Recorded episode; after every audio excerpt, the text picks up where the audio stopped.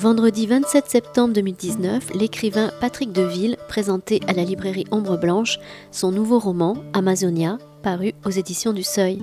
Bonne écoute. Merci beaucoup d'être là ce soir. Merci beaucoup Patrick de venir à nouveau. C'est toujours un plaisir de vous avoir à la librairie. Vos livres sont toujours une joie dans, les rentrées littéraires euh, parce que c'est pas qu'un appel à l'aventure, c'est euh, c'est tout un univers qui se crée comme ça petit à petit, qui, euh, qui, euh, qui, vient s'ajouter.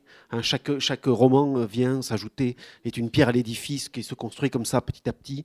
Euh, Amazonia, c'est je crois le sixième de, le septième. Le septième de cet ensemble que, dont vous avez enfin trouvé un nom qui s'appelle Abracadabra. Oui, non, je l'avais déjà, mais, c'est la première fois qu'il est mentionné et qu'il apparaît dans la, dans la bibliographie. Oui. Mm. Parce qu'avant, je, enfin, je ne voulais pas vendre des pots d'ours. Et puis, si j'avais dit ça, j'ai commencé il y a 22 ans tout de même ce, ce, projet Abracadabra. Et si il y a 22 ans, j'avais dit, voilà, il y aura 12 livres, ça va prendre 30 ans, etc. Enfin, je crois qu'on m'aurait enfermé. Quoi. Donc, euh, donc celui-ci, Amazonia, ben, c'est inclus dans le titre. Hein. on va euh, vous accompagner, vous et votre fils, dans la remontée du fleuve euh, Amazon jusqu'au presque source à Iquitos, et puis la redescente vers le, vers l'océan Pacifique, l'équateur.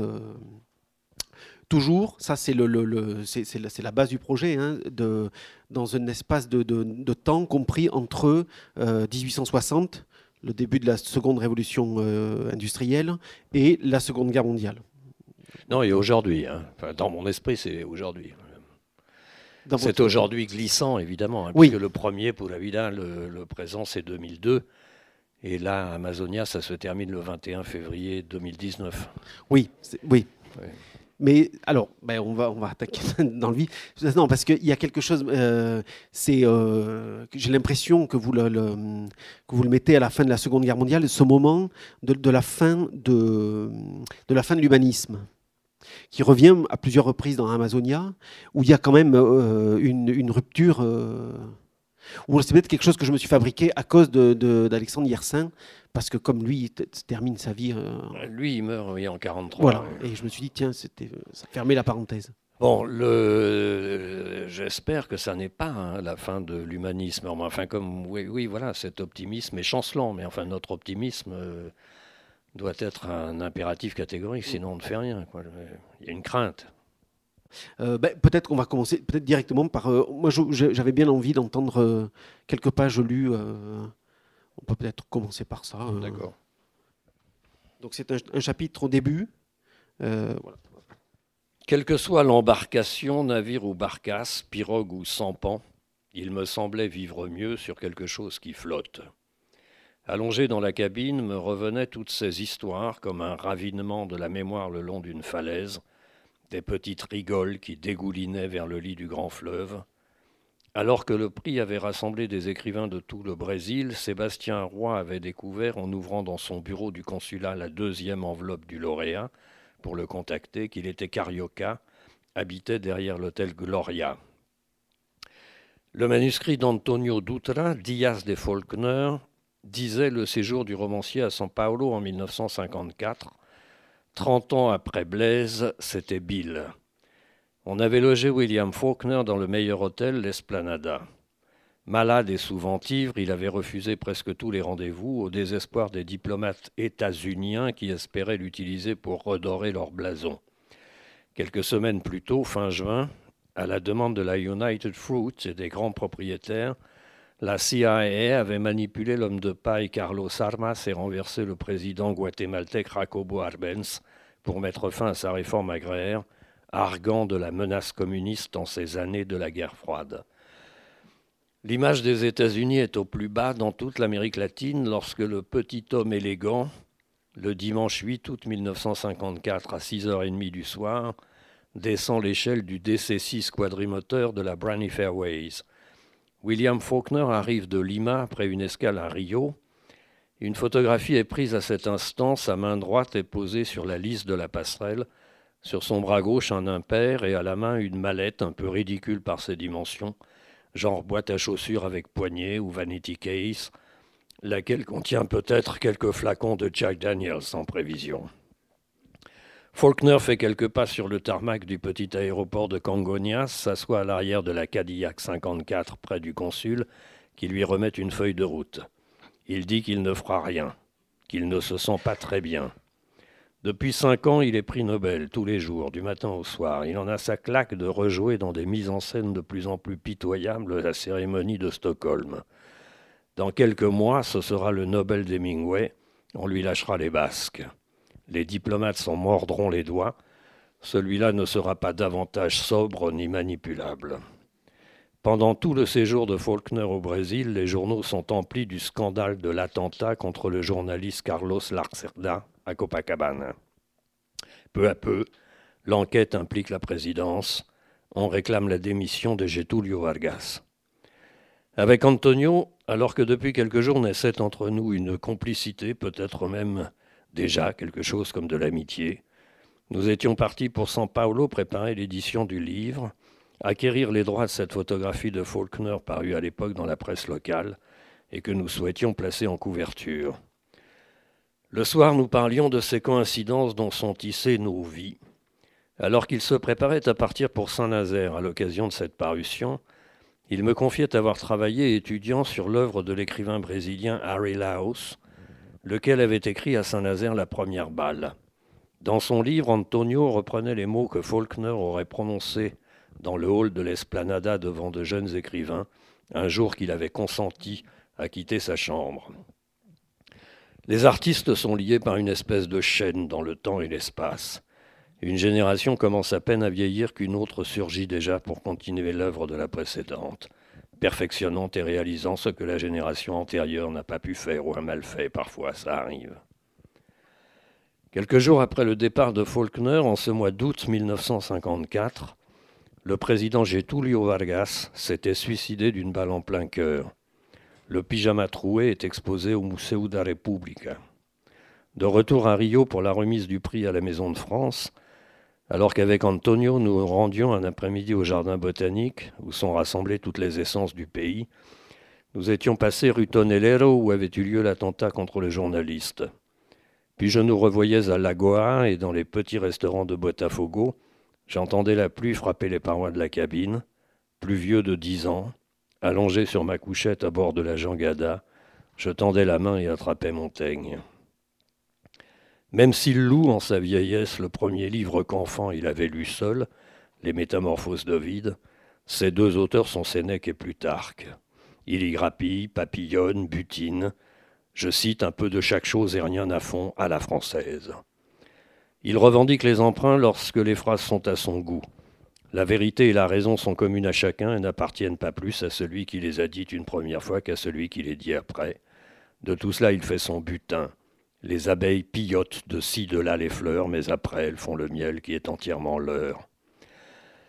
Ce grand livre décousu des essais avait installé en Europe la pensée humaniste, et il me semblait que nous vivions la disparition de celle-ci, la fin du rêve égalitaire devant l'explosion démographique, la raréfaction des ressources, l'apparition d'une humanité augmentée laissant les milliards de sous-hommes s'entretuer pour un peu de nourriture et d'eau potable au milieu des décharges.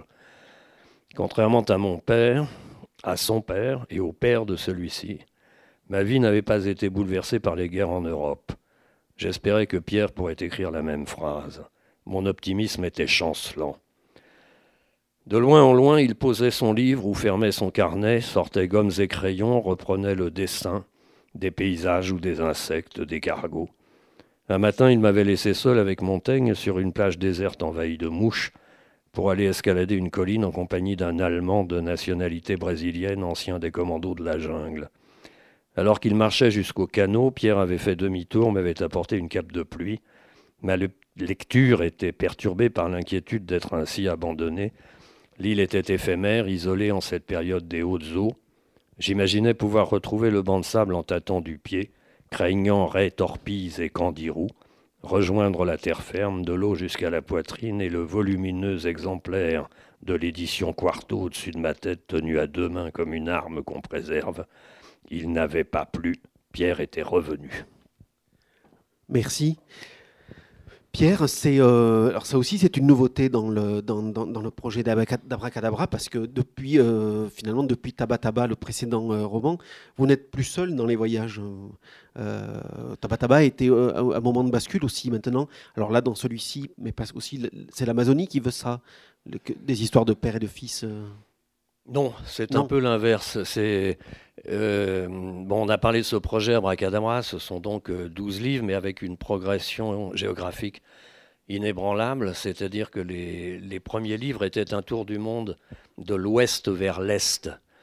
Euh, Pulabida en Amérique centrale, euh, Equatoria était une traversée équatoriale de l'Afrique, de Sao Tomé dans l'Atlantique à Zanzibar dans l'Indien. Ensuite, il y avait Kampuchea, encore plus à l'est, autour du procès des Khmers rouges à Phnom Penh. Puis peste et choléra qui se terminait à Nha Trang sur la côte de l'actuel Vietnam. Et en face, de l'autre côté du Pacifique, il y a le port d'Acapulco où débarque Malcolm Lowry. C'est le, roman mexicain Viva qui se termine de l'autre côté du Mexique sur la côte caraïbe, donc atlantique, avec l'embarquement d'Antonin Artaud pour Saint-Nazaire, sur la ligne régulière Veracruz-La Havane-Saint-Nazaire. Et Tabataba, depuis le début, j'avais prévu que ce serait celui du milieu, le sixième, le pivot, parce que c'est le français et que je suis français. Et donc Tabataba, c'était pendant deux ans un tour de la France au volant, et puis un tour du monde sur des traces françaises autour de la France, mais c'était aussi un demi-tour sur moi-même et géographiquement, et donc Amazonia, le, septième, c'est le début d'un deuxième tour du monde de l'est vers l'ouest, et donc là, de Belém sur l'Atlantique à Santa Elena sur le Pacifique et euh, jusqu'au Galapagos au milieu du Pacifique. Mais comme euh, moi je travaille sur tous ces livres en même temps, il en reste cinq, évidemment, je, travaille dessus, je les avance. Donc moi je devais en arriver à écrire le, livre amazonien, euh, dans tous les cas. Et simplement, Pierre, mon fils, avait lu Tabataba. Dans Tabataba, j'écrivais ma vie avec mon père, la vie de mon père avec son père, et ainsi de suite, enfin jusqu'au Second Empire, jusqu'à 1862, l'arrivée de cette famille du Caire en 1862. et simplement, j'ai proposé à Pierre mon fils de, faire le suivant ensemble, enfin de, de faire ce parcours horizontal de l'Atlantique au Pacifique euh, tous les deux, et de reprendre ces histoires euh, père et fils. Mais il n'avait pas le choix du lieu. Il venait ou pas, mais de toute façon, moi j'en arrivais à écrire l'amazonien. Mais donc voilà, nous avons fait quelques exercices propédeutiques parce que il y a très longtemps, c'est un homme, hein, c'est pas, il a 30 ans, euh, on nous avait mis un peu en garde aussi. Voilà, nous sommes allés une première fois au Brésil, on est allé dans les Alpes, etc., voir si on se supportait. Parce que le, problème sur l'Amazone, c'est qu'une fois embarqué euh, sur un navire, il est plus difficile de claquer la porte et de, s'engueuler et de descendre. Quoi. Donc, euh, donc finalement, ce que ça a changé, puisque de toute façon, moi je reprenais mes carnets brésiliens depuis 15 ans, puisque c'est toujours très long ces livres, je travaille sur les suivants, etc. Mais ce que ça a changé, évidemment, c'est que dans la bibliothèque amazonienne, j'ai privilégié des histoires de père et de fils parce que ça devenait réellement le sujet du livre. Donc il y a des histoires de père-fils qui, pour certaines, n'auraient pas été dans ce livre si Pierre n'avait pas fait le voyage avec moi. Oui, ça, on sent bien que le, livre s'élabore euh, au fur de chapitre en chapitre, euh, alors jamais de façon linéaire. Euh, c'est-à-dire qu'effectivement, vous, arrivez à masquer les, différents voyages ou à fabriquer un seul voyage unique qui est celui du livre, hein, mais qui est fait de différents, moments de voyage qui sont les vôtres. Mais on, l'a vu aussi dans l'extrait que, vous avez lu, la, construction des chapitres est comme ça. Quand je dis que c'est pas linéaire, mais ça fonctionne presque par association d'idées en spirale. Hein. C'est-à-dire un, mot, une citation appelle l'autre, et en dépit du, de la chronologie en définitive. Oui, c'est plus de la pensée analogique que de la pensée logique, même s'il n'y a pas de fiction. Hein. Ces romans sont sans fiction, commencent en 1860. Enfin, il n'y a pas une virgule de fiction, mais par contre, évidemment, ça n'est pas non plus de l'histoire. Euh, ça n'est pas non plus de l'histoire littéraire. Enfin bon, il y a euh, tout cela, mais sur une construction plus analogique que logique. Ça, c'est quelque chose qui apparaît au moins deux reprises dans, le, dans le livre, cette, euh, cette question qu'on vous pose régulièrement et qui semble poser problème de romance en fiction oui, parce qu'évidemment, c'est réducteur. Quand je dis romance en fiction, depuis le début, quoi, les sept euh, premiers maintenant, c'est-à-dire que je, n'invente pas de personnages, que je, ne, je n'écris jamais sur des lieux que je n'ai pas vus, que tous les événements, toutes les dates, tout, cela est vérifiable. Donc de ce point de vue-là, il n'y a pas de fiction. Mais évidemment, sans fiction, ça ne veut pas dire sans invention. Hmm. Il y a une invention de la forme, il y a une invention de la phrase, évidemment. Euh, donc, si tout va bien, ça devient de la littérature. Euh, donc, c'est un peu réducteur de dire euh, sans fiction. Et puis là, c'est amusant parce que je le mentionne, c'était. C'était, mais justement, quand on a fait ce premier voyage un peu propédeutique avec Pierre au Brésil, j'avais reçu par hasard sur mon téléphone un courrier électronique de France d'un type que je ne connaissais pas, Jacques Cornprost, euh, qui venait de lire euh, Équatorial, l'Africain, et qui me disait voilà je vous écris enfin d'abord après les éloges d'usage euh, du livre disant cependant je vous écris pour prendre la défense de la tectonique des plaques injustement maltraitée dans votre livre. Et parce qu'en fait, dans Equatoria, euh, comme c'était le moment où souvent j'étais au Brésil et j'étais en Afrique euh, alternativement pour, pour euh, travailler ces livres, à un moment, à Sao Tomé et Principe, j'écris que finalement, ces, deux îles ne sont pas sur leur bonne longitude et qu'on devrait les apercevoir de la terrasse de cet hôtel Gloria à Rio de Janeiro le soir quand on prend un verre sur la terrasse et que la plaque américaine, en s'arrachant à l'africaine, aurait dû entraîner ces deux îles avec elle. Mais évidemment, je n'avais pas vérifié la tectonique, la, la géologie, etc., etc. il m'envoie un courrier magnifique. J'ai attendu un an, et puis finalement, je lui ai répondu. Je lui ai demandé qui il était. Et, je lui ai demandé l'autorisation de citer son courrier que je trouvais euh, voilà, euh, de la poésie utile rimbaldienne. C'est très très beau parce qu'il me raconte toute l'histoire des plaques africaines, du surgissement des îles de Sao Tomé et Principe, etc. Et, donc j'ai appris à cette occasion que ce, type est le directeur de l'Observatoire de physique du globe de Clermont-Ferrand. Effectivement, voilà, c'est son rayon. Donc là, il m'a pris en défaut, c'était de la fiction totale. Parce que pourtant, euh, cette idée comme ça de prendre, de, raconter les vies, euh, comme ça, prise dans, le monde entier. Alors, on retrouve beaucoup d'aventuriers, d'explorateurs, mais c'est euh, même si les, choses sont vérifiables et vraies, c'est créer des personnages et créer de, quelque part de, la fiction elle se base sur du réel aussi je veux dire. oui oui bien sûr quand on écrit des vies de toute façon euh, voilà c'est plutôt ce genre littéraire des vies avec un V majuscule euh, évidemment, ça, devient, puis ça permet d'utiliser, parce que, en fait, le goût dans ces livres, c'est de pouvoir. tous ces livres sont constitués de chapitres très brefs, euh, introduits par un petit titre en grâce en majuscule. Et d'un chapitre à un autre, je peux changer de genre littéraire. Je peux utiliser tous les genres littéraires, le, reportage, parce qu'il y a des entretiens, des rendez-vous, il y a, il y a de l'autobiographie, il y a des vies, il y a euh, des descriptions de, paysages, de ciel, de fleuves. Et, donc euh, le, récit des vies, ça permet d'utiliser le genre épique voilà, que j'affectionne, mais que je ne ferai pas euh, tout un livre comme cela. Mais quand on écrit la vie de Lope de Aguirre, par exemple, enfin, c'est ces grands cinglés, ou dans les histoires père-fils, euh, la vie de Percy Fawcett et son fils qui ont disparu dans la jungle amazonienne, qu'on a cherché pendant des années. Euh, la vie des mots frais, par exemple, que, voilà, que je n'aurais pas mise, cette vie, si, si effectivement nous n'avions pas fait le, voyage ensemble. Parce que là, c'est euh, euh, juste une tête brûlée, ce, mot frais. En plus, il se trouve qu'il était avec euh, mon père dans. Donc, ça, c'était dans Tabataba. Mon père a fait la résistance dans les maquis FFI du Lot, enfin FTP qui sont devenus FFI. Et, donc, il y avait ce, ce garçon mot frais. À la Libération, il fait une formation de parachutiste, c'est une tête brûlée.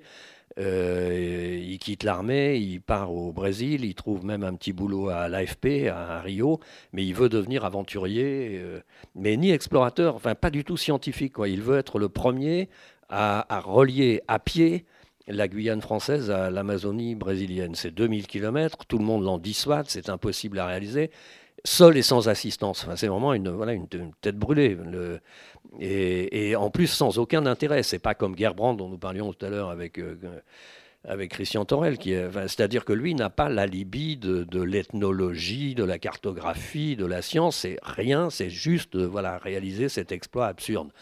On l'en dissuade, il part quand même avec un chien tout seul. Et puis il écrit son journal, et donc on en lit, voilà, parce que, que finalement, au bout d'un moment, il tue le chien, il le fait cuire, il le mange, il vomit, euh, et c'est quasiment la fin du journal qu'on retrouve accroché à une branche.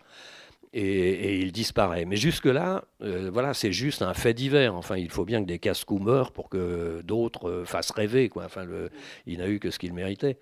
Mais où ça devient vraiment une aventure, c'est que son père, qui est modeste comptable à l'Arsenal de Toulon, qui n'est absolument pas préparé à ça, qui est déjà un peu vieux, qui est, un, qui est en plus un vieux clopper, ce qui me le rend particulièrement sympathique, euh, part au, Brésil et il pense que son fils est peut-être euh, amnésique dans une tribu ou, prisonnier, etc. Et là, c'est le père qui devient, euh, il mène 12 euh, explorations, il réalise que son fils n'avait pas réussi à faire, il devient, alors au début, tout le monde le soutient, on trouve ça tellement beau, ce père qui cherche son fils, etc. Et puis au bout d'un moment, il emmerde tout le monde, quoi, parce que euh, il s'acharne, il, il, suit des conseils de radiesthésiste, il se fait avoir par des escrocs, dès qu'il y a un bruit qui court, qu'il y a un blanc quelque part, il y va. Et, finalement, voilà, ça devient absolument sa vie. Il sillonne. Et ce sont des. Ben là encore, c'est une vie, quoi. Enfin, mais surtout celle du père, voilà. Le mot frais. Il y a les explorateurs, les aventuriers, les fous, mais il y a aussi des, des types de personnages que vous appréciez énormément, c'est les scientifiques. Il y a même un moment où vous parlez de, que, les scientifiques sont une sorte de la langue, la langue, scientifique est une sorte de poésie. Oui, mais alors là, c'est un peu plus loin. Enfin, surtout, le, voilà, je voulais. La fin du livre, c'est beaucoup sur euh, Alexander von Humboldt et Darwin, quoi. Et sans, euh, sans Humboldt, il n'y a pas Darwin. Et Humboldt est le premier, enfin, c'est l'inventeur de. En fait, bon, il n'y a plus rien en français à part la correspondance avec Bonplan. Mais euh, parce que c'est une œuvre absolument immense qu'il faudrait sans doute rééditer, mais enfin qu'on peut consulter en bibliothèque. Et euh, il est réellement, d'abord, il a été l'homme le plus célèbre du, monde occidental avec euh, Bonaparte. Ils étaient nés la même année, Humboldt. Et il est l'inventeur, voilà, enfin, anticolonialiste, euh, anticlérical, écologiste. Enfin, c'est une œuvre absolument magnifique et sans laquelle il n'y a pas, euh, sans laquelle il n'y a pas Darwin. Euh, ils se sont même rencontrés une fois, euh, Humboldt et Darwin. Ça, c'est plutôt la fin du livre. Oui, il y a la beauté de cette recherche, et là, c'est complètement différent de ce cinglé de mots frais. Quoi. Mm. Humboldt, il, voilà, pendant des années, il sillonne c'est un immense dessinateur en plus. Enfin, il, il fait une, des dessins avec toute la botanique, avec la géologie, enfin absolument. Et puis à un moment où le, la science n'est pas encore complètement décollée de, de, la poésie et de la politique, c'est ça aussi qui me passionne. Enfin, c'est avant parce qu'il est très proche de, de Simone Bolivar. Et que, que, sans Humboldt, il n'y a pas non plus Bolivar. C'est absolument incroyable. Quoi. Enfin, ces histoires de, de toutes les indépendances latino-américaines. Et voilà. Parce qu'en définitive, qu'est-ce que c'est qui les relie tous euh, ces, explorateurs, mais qui relie aussi Michaud et Sandrars, qui relie euh, Humboldt. Et, euh, qu'est-ce, que, qu'est-ce qui, dans, votre imaginaire à vous, fait que tous ces gens-là fonctionnent ensemble et font, j'ai l'impression, avancer le monde de la même façon ben, il y a une bibliothèque idéale quoi, dans, dans, ces livres. Enfin, en plus, maintenant, mais pour des raisons éditoriales, on demande de mettre une bibliographie à la fin. Elle y est. Vous l'avez reprise euh, magnifiquement sur le site de la, sur le site d'Ombre Blanche. Euh, non, il y a cette, cette tentative de, de, saisir le monde, de saisir le réel, de, de et, et, et, la visée scientifique est absolument magnifique, mais elle ne suffit pas. Il y a aussi la visée poétique, et nous avons besoin des deux. Nous avons besoin de, de, de, savoir euh, scientifiquement dans tous les domaines, de, viser le réel, mais en même temps, ça ne nous suffit pas. Nous ne pouvons pas être des, des personnes uniquement rationnelles. D'abord, nous passons la moitié de notre vie à dormir, à rêver qu'une grande partie de ce que nous faisons, ce sont des songes. Enfin, il y a ça, il y a ça dans Hugo. C'est le promontoire du songe, quand il écrit sur son, son Shakespeare. Et, puis il y a l'immense euh, voilà, bonheur de la bibliothèque, de la promenade dans la bibliothèque, et puis dans la planète qui est une autre euh, bibliothèque. Enfin, le, mm. voilà, je, peut-être qu'un jour je prendrai comme euh, citation liminaire de, de, tout Abracadabra. Abracadabra, ça vient, c'était dans Tabataba déjà, hein, puisque j'ai grandi dans un hôpital psychiatrique, j'étais doublement enfermé. Euh, dans la psychiatrie et dans le plâtre, et, donc par une perversité inconsciente vraisemblablement, mais le, comme on ne savait pas quoi faire de moi, on m'a appris à lire, et le premier livre, à la différence de... Je, je viens de mentionner que Montaigne a lu, son premier livre, c'était c'était Ovide, Les Métamorphoses, qui est un livre magnifique, mais moi c'était un livre pour enfants traduit de l'anglais qui s'appelait Le tapis volant. C'est une étrange perversité puisque c'était un môme de mon âge, le petit Michel, mm. qui avait dans sa chambre un tapis magique qui représentait un planisphère et s'il s'asseyait quelque part en prononçant le mot abracadabra, il se retrouvait dans la réalité de ce paysage. Il se retrouvait en Floride, il se retrouvait en Perse, etc. Donc ça fait 60 ans que j'écris le tapis volant de, de ce petit Michel. Et, donc il y a voilà cette autre citation liminaire. Je parle un peu vite, mais j'ai très envie de parler avec vous et que ça dure, mais, mais, euh, mais je ne peux pas rater ce vol. Et euh, oui, c'est cette phrase que, que, j'aime immensément que Marguerite Yourcenar prête à Zénon dans, dans l'œuvre au noir où à un moment il dit mais qui serait assez insensé pour ne pas faire avant de mourir au moins une fois le tour de sa cellule, au moment où Zénon est enfermé.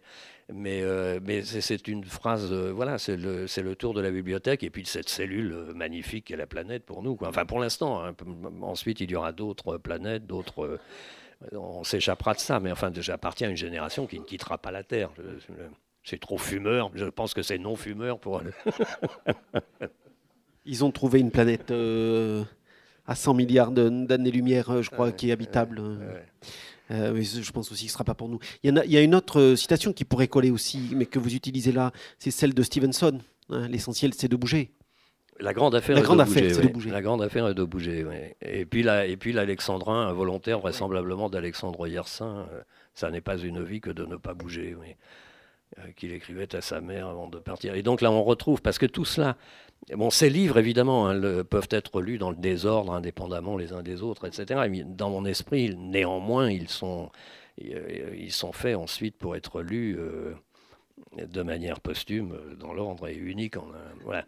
Et si je, si j'arrive au bout, mais le, mais donc je, reprends beaucoup de, de personnages, d'histoires, puisque là, justement, Yersin euh, dont j'avais fait un personnage, enfin le personnage le plus important de Peste et Choléra, euh, il a participé à la ruine du Brésil. C'est lorsque ce jeune Anglais, Henry Wickham, qui n'a pas d'argent, qui lui aussi est un aventurier, qui n'a pas d'argent pour, euh, pour monter une entreprise de, caoutchouc, enfin d'extraction de, de, de, de l'EVA, il est le premier à avoir l'idée d'envoyer des Indiens collecter des graines il envoie une tonne de, graines d'EVA brasiliensis à Liverpool et les Anglais les font germer euh, sous serre en Angleterre et les envoient en Asie où on les plante en randonnion, parce qu'avant au Brésil, enfin c'est toute la, calamité, enfin l'horreur des seringueiros, c'est-à-dire qu'il fallait chercher au hasard de la jungle les, EVA pour les saigner.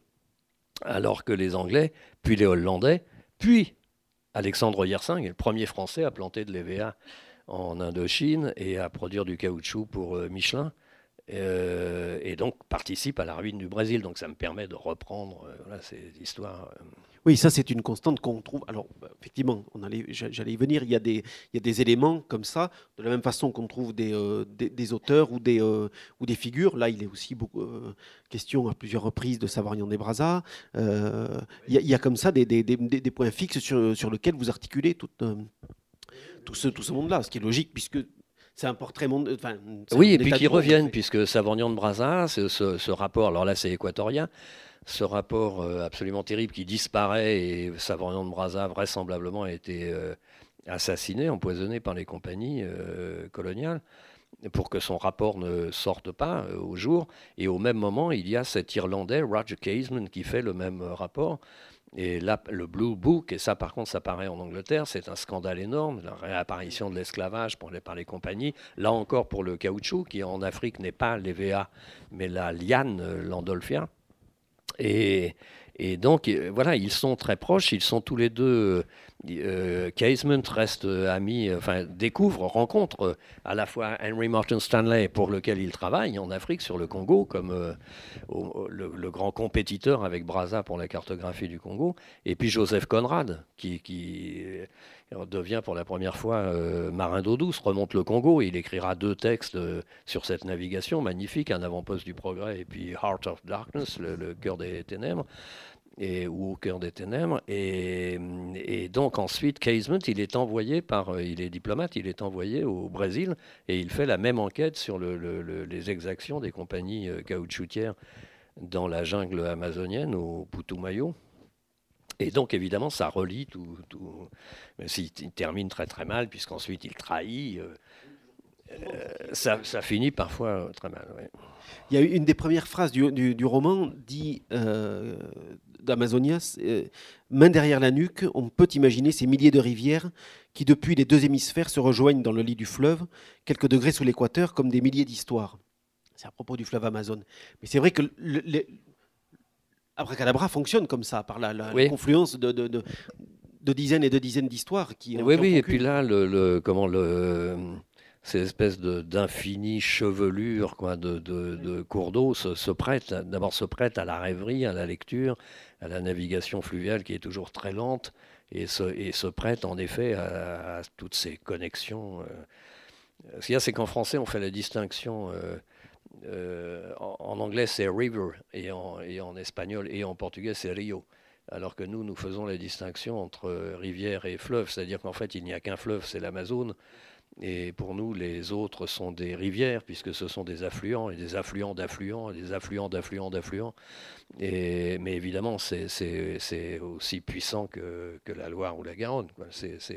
et, et, donc là, puisque le, naviguer sur l'Amazone, euh, on l'a fait, mais enfin surtout euh, près de l'Atlantique, au Para, l'Amazone est une, immense autoroute, c'est d'une largeur euh, de dizaines de kilomètres, on ne voit pas les, rives, et puis c'est une autoroute où, passent les énormes cargos, les porte-conteneurs qui vont chercher le, colza, le soja sur les ports comme Santarem, euh, bien loin. et, la navigation sur les affluents, évidemment, est beaucoup plus intéressant puisque plus on remonte les affluents, plus les berges se rapprochent, plus la végétation est davantage euh, accessible, enfin les bestioles et tout cela que sur le que sur l'Amazone. Mais ce qui a présidé au choix des navires et au choix des, des rivières, donc appelons-les des rivières, même si euh, c'est le livre qui commandait ça, le, choix. C'est-à-dire que je voulais, euh, je voulais descendre un peu le Marañón pour raconter la vie de Lope de Aguirre et puis je voulais remonter le Lucayali pour raconter la vie de Fitzcarrald, dont Herzog a fait Fitzcarraldo. Donc c'est toujours, il y a un aller-retour comme cela entre la bibliothèque et le, paysage.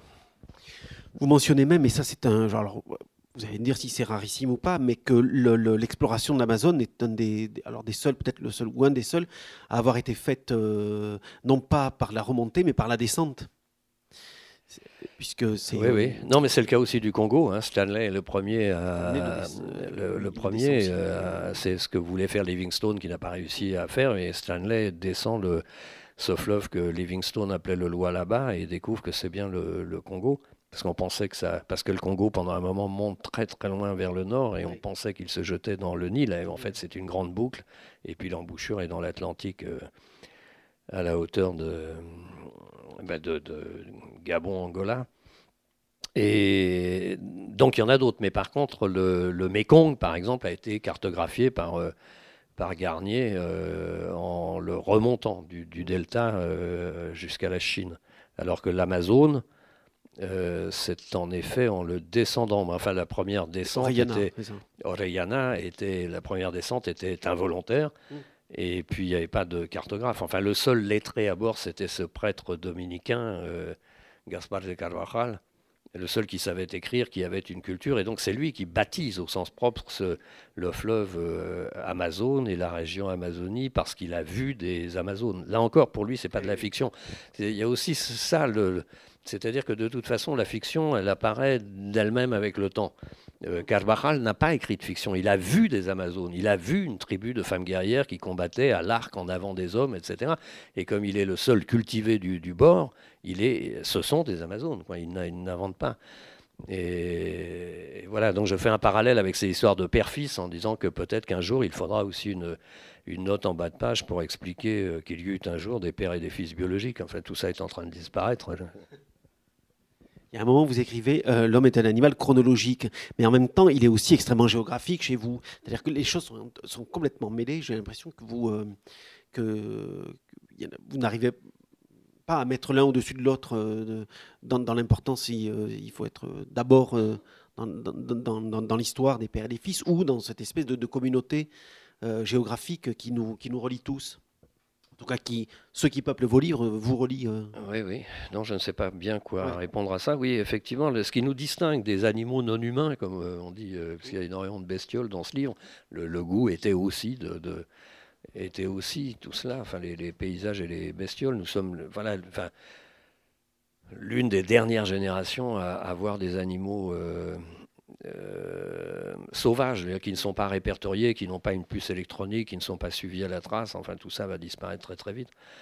Et donc il y a aussi cela, mais à la différence de ces animaux qu'on appelle maintenant les animaux non humains, euh, ce qui nous caractérise, effectivement, l'homme est un animal chronologique, mais l'homme est un animal généalogique aussi. Euh, à la différence du paresseux, par exemple, enfin, le aïe, quand, quand, on fait les mots croisés, c'est plutôt aïe, mais enfin on l'appelle paresseux, euh, ce qui est un peu infamant, mais enfin bon, c'est vrai qu'il n'en fout pas une rame, comme il le... Et c'est un animal absolument euh, magnifique, quoi, qui, descend à terre une fois par semaine pour déféquer, et qui remonte, et qui se suspend tête en bas et mâchouille ses feuilles, et qui est bien qu'étant une espèce sexuée, qui se reproduit à peu près tous les trois ans, euh, ni les paresseux ni les paresseuses ne se soucient de la progéniture. Il y a un aspect du, euh, du, du, livre que j'aimerais bien qu'on discute, que vous introduisez avec une citation de Lévi-Strauss. Ce que vous nous montrez d'abord, voyage, c'est notre pourriture jetée à la face du monde. Cette, cette phrase, relisant, je n'avais pas relu euh, le, triste tropique depuis euh, les années 70 lorsque j'étais étudiant. Et je l'ai relu là pour euh, ce livre. Et, des choses m'ont frappé de manière très très différente de, cette première lecture il y a donc 40 euh, ans. Et, principalement cette, cette phrase qui est très très forte, parce que c'est une phrase qui a été écrite dans les années 50, c'est-à-dire maintenant il y a 70 ans. Et, effectivement, partout où nous allons, c'est bien. Euh, voilà, le... il y a cette phrase de Rimbaud hein, qui prédit, et il avait raison aussi, que le paysage sera partout le même là où la malle bourgeoise nous déposera. Ça, c'est EasyJet. Mais, euh, mais cette phrase de, Lévi-Strauss sur le fait qu'aller partout, c'est constater notre propre ordure jetée au visage du monde. Enfin, quand on voit les, immenses amas de, détritus, de plastique, etc., partout sur la planète ça vient de 1860, enfin ça vient de cette deuxième révolution industrielle qui a imposé là-bas à la fois le... Parce qu'il y avait de pire en Europe et sans son humanisme. Quoi. Il faut rester optimiste, mais c'est quand même pas toujours euh, parce que chancelant. Ouais, c'est ça. Ça a commencé par le par l'or, puis le café. Enfin, pour le cas de l'Amérique latine, hein, l'or, le café, puis le caoutchouc, et puis euh, euh le pétrole sous le, le pétrole, euh, voilà. Mais, oui, c'est aussi ce, début. 1860, euh, c'est cette première mondialisation. C'est le, moment, c'est ce qui m'intéresse, c'est le début de l'européanisation de, la planète, de gré ou de force. Trois nations, hein, l'Angleterre, la France, l'Allemagne, décident que de gré ou de force, pour le meilleur et pour le pire, l'ensemble de la planète doit devenir européenne. Et ça marche, hein. enfin ça marche jusqu'en 14 et le suicide de l'Europe. Mais, euh, le, début des, transplantations euh, botaniques, c'est bien avant ça commence bien avant, ça s'accélère ensuite. Mais, euh, en effet, cette, catastrophe, on ne savait pas à l'époque que c'était une, catastrophe, puisque l'Amérique latine se couvre des caféiers arabes, enfin africains, quoi, de la corne de, l'Afrique. C'est pas du tout une plante euh, endémique. Et puis, à l'inverse, les cacaoyers euh, américains Sao Tomé et Principe devient le premier producteur mondial de cacao en, Afrique, mais la Côte d'Ivoire aussi. Il y a, tous ces, ben qu'on prend au Brésil et qu'on fait pousser en, Asie. Il y a tous ces bouleversements euh, dont à l'époque on n'imaginait pas euh, qu'ils étaient néfastes. Ça va peut-être commencer avec la, vanille. L'histoire de la vanille à la, Réunion. Vous connaissez pas? Si, bien sûr, mais, ce mais c'est pas dans ce livre. Non, c'est pas, c'est pas dans. Non, mais c'est une, association d'idées comme ça. Mais. euh... Oui, alors il y, a. Vous voulez parler d'un autre livre, on peut aussi. Non, mais je trouve que c'est assez parallèle cette histoire de. Enfin, je veux dire, c'est un exemple qui. non, il y a, y a une. J'ai envie de dire parce qu'un nouvel arrivant, un auteur qu'on n'avait pas, me semble, dans mon souvenir, pas vu du tout dans les autres livres, c'est Bernanos qui vient là, euh, là pour la période euh, donc au Brésil. Euh, il y a Zweig aussi, mais c'était on, s'y attendait. Bernanos, Bernanos, doit clignoter à un moment quelque part, mais mais pas plus que ça. Alors que là, évidemment, il est un peu plus présent puisque puisque la vie brésilienne de, Bernanos a été très importante. Il y a beaucoup plus aujourd'hui de Bernanos au Brésil qu'en France d'ailleurs, parce que ah euh, sa, première tentative, puisque, enfin, c'est magnifique. D'abord, c'est un immense écrivain, Bernanos, et puis euh, cet écrivain chrétien qui écrit euh, réellement ce qu'il voit pendant la guerre civile en Espagne et qui doit fuir à cause des franquistes, sinon il serait mort. En, Espagne. Et donc il a ce rêve, enfin sa première tentative c'est au Paraguay, il a le rêve de créer une communauté chrétienne de chevalerie médiévale, une communauté il, essaie de faire ça au Paraguay, ça échoue, donc avec d'autres, et puis finalement tout seul, il s'installe au Brésil, il devient l'heureux propriétaire de 200 vaches, parce qu'il y a ce rêve de, paysan, de la paysannerie, de vivre dans le paysage, c'est quelque chose que je partage absolument. Et, puis il va rester au Brésil pendant très longtemps. Le Brésil, à ce moment-là, comme toute l'Amérique latine, il y a ce qu'on appelait le l'afrancesamiento, de, l'Amérique latine. Tout le monde, euh, enfin dans les élites, parle français. Et Bernanos, il publie ses livres et ses papiers en français au Brésil pendant des années. Et puis euh, ensuite, il est rejoint, enfin il est rejoint, il, se retrouve voisin avec Stephen Zweig, qui, lui, euh, qui lui est en exil, a quitté l'Autriche pour Londres, puis pour le, Brésil, et qui lui finira par se suicider, que ce que Bernanos lui reprochera comme une, comme une défection, puisque et, Thomas Mann sera encore plus dur avec euh, Stephen Zweig sur son suicide en disant que voilà, il avait, il aucun, euh, enfin, que quand même la, situation pour lui était moins grave que pour des millions d'autres juifs. Il était est confortablement au Brésil avec des revenus, etc. Et, et, donc Bernanos, oui, oui, il reste très longtemps. Il écrit là-bas des livres magnifiques. Il, il, euh, euh, il, soutient évidemment la France libre. Et finalement, il ne veut pas rentrer, Bernanos. Enfin, c'est à la libération, mais ça, c'était dans Tabac Tabac. Donc euh, déjà, euh, et, ça n'est pas dans Amazonia, mais c'est donc après la, libération que Bernanos reçoit un télégramme de, Charles de Gaulle, un télégramme très bref en disant Bernanos, votre place est parmi nous. Et là, tout de même, il obéit au général et il rentre en France.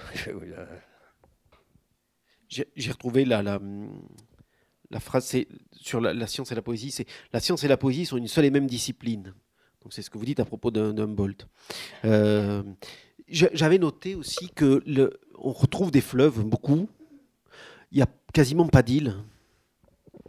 D'îles? D'îles, ouais. J'ai l'impression qu'il vous ben, faut aussi des territoires. Euh, non, non. Ben, euh, D'abord, enfin, le, en Amazonie, il y a énormément d'îles, mais euh, elles sont souvent éphémères. Hein. les différences de, puissance des fleuves est considérable en Amazonie, puisqu'ils sont alimentés euh, de, manière très très différente, puisque le, bassin euh, versant est l'un des plus grands du, monde. Donc il y a de, l'eau qui, qui, vient du sud, depuis le, et, puis, et puis il y a toute cette eau qui vient de, la cordillère des Andes.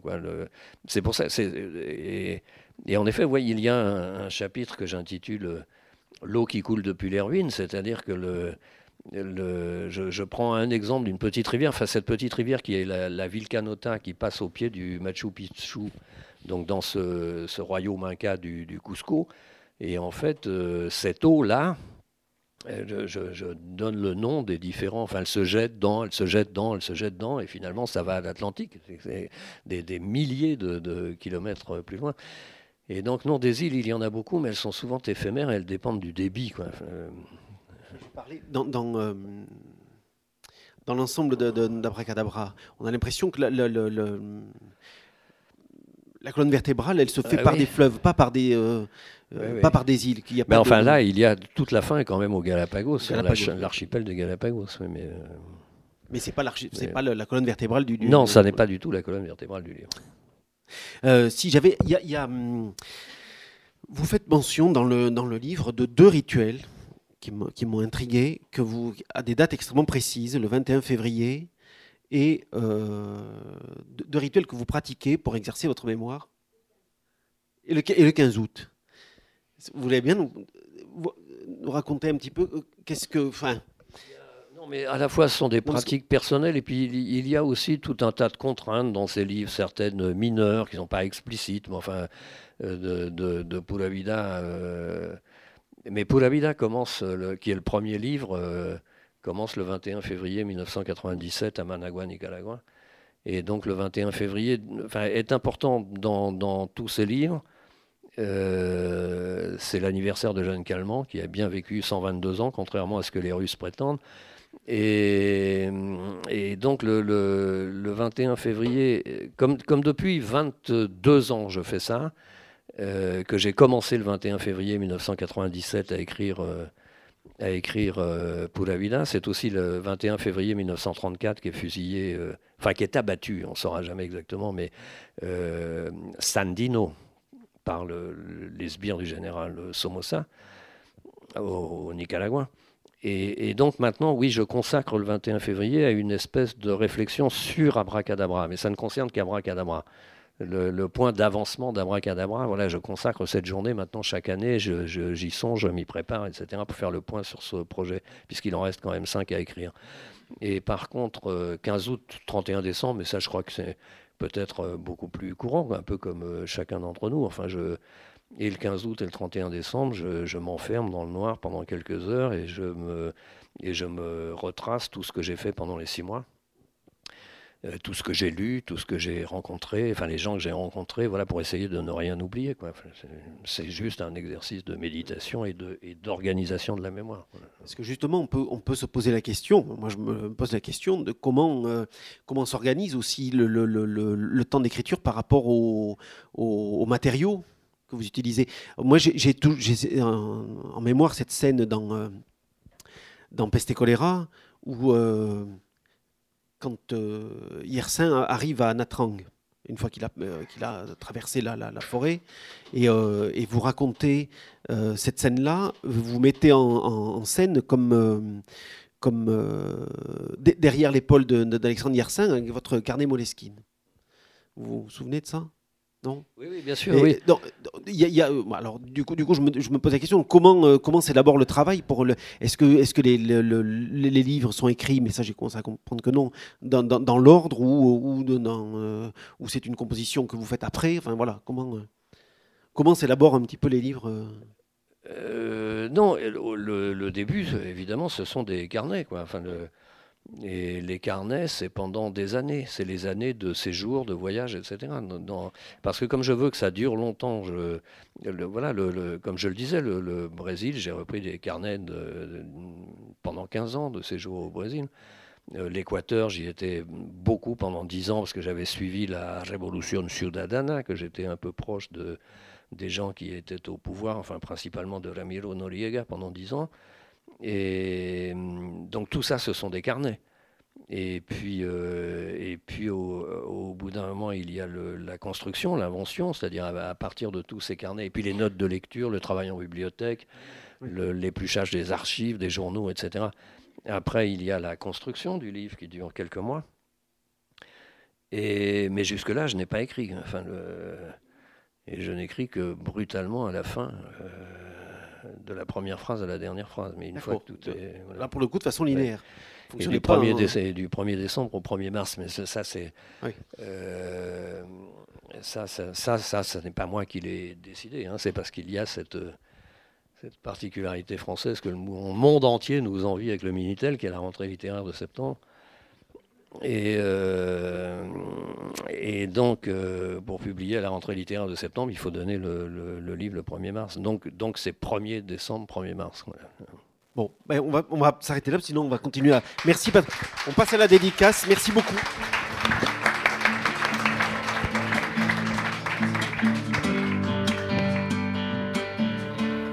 C'était Patrick Deville, auteur de Amazonia, paru aux éditions du Seuil, lors de sa venue à la librairie Ombre Blanche le 27 septembre 2019.